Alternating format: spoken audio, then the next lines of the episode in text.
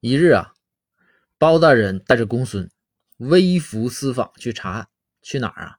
去开封最大的酒店，叫做开封大酒店。这酒店啊，一百来层吧。然后这个他们要查案的这个房间在第一百层。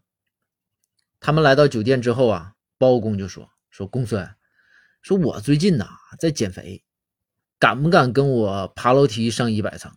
咱既查案了，也减肥了。”公孙心想：“你这体重能爬上一百层吗？”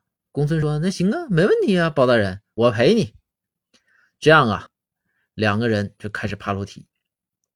爬到第十层的时候，包大人就问公孙：“说公孙，你累不？”公孙说：“不累。”爬到第二十层的时候，包大人问公孙：“说公孙，你累吧？”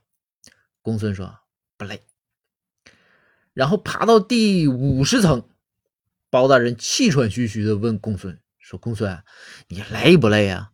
公孙说：“大人，我累是累，但是为了您的减肥大业，我能挺，可以继续往上爬。”然后啊，包大人又跑爬到了第七十层，包大人继续问公孙：“你累了你就说，啊你别挺着，你这小体格子肯定是不行。”公孙说：“大人。”我我我我咬牙咬牙我也挺着，然后两个人呢都爬到第九十九层了，还有一层啊就到查案的这个房间了。